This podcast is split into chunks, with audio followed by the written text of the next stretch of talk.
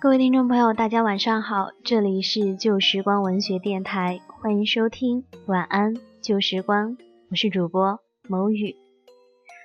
在繁杂的学习和工作当中，有没有想过想要回到小时候那种简单并且纯粹的时光？所以在今天呢，我就要给大家讲一个非常简单却十分有趣的睡前故事，它是一则儿童寓言故事，名字叫做。谦虚过度。水牛爷爷是森林世界公认的谦虚人，很受大家的尊重。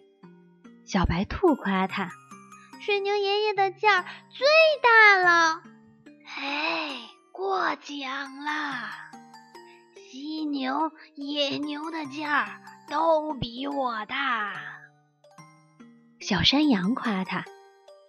水牛爷爷的贡献最多了，他就说：“哎，不能这么讲啦！奶牛吃下的是草，挤出来的是奶，它的贡献呀比我多。”狐狸艾克很羡慕水牛爷爷谦虚的美名儿，他想：“我也来学习一下谦虚吧。”这谦虚太好学了，他想了。水牛爷爷的谦虚不就是这两点吗？一是把自己什么都说小点儿，二是把自己什么都说少点儿。嗯，对，就是这样。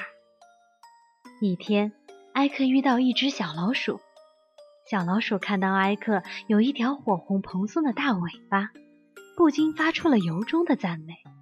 哎呀，艾克大叔，您这尾巴可真大呀！艾克学着水牛爷爷的口气，歪歪嘴。哎，过奖啦！你们老鼠的尾巴呀，比我大多啦！啊？什么？小老鼠大吃一惊。你长那么长的四条腿，还多根比我还小的尾巴。艾克谦虚地说。哎，不能这么讲啦！我哪有四条腿？三条啦，三条啦！小老鼠以为艾克得了神经病，吓跑了。艾克的谦虚没有换来美名儿，倒换来一大堆的谣言。大家都说：“哎，森林里出了一只妖怪狐狸，只有三条腿，还拖着比老鼠还小的尾巴。”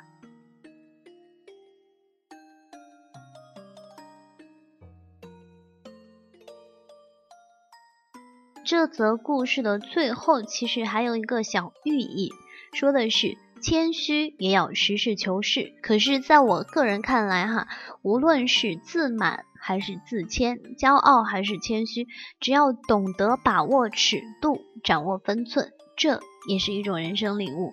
最起码，我会允许我有自己的小骄傲。最后呢，各位听众朋友们。在听这则寓言故事的过程当中，或者是听完了这则寓言故事，你有没有一种回到小时候的那种无拘无束，可以看动画片，可以听儿童频道里的哥哥姐姐讲故事的年纪呢？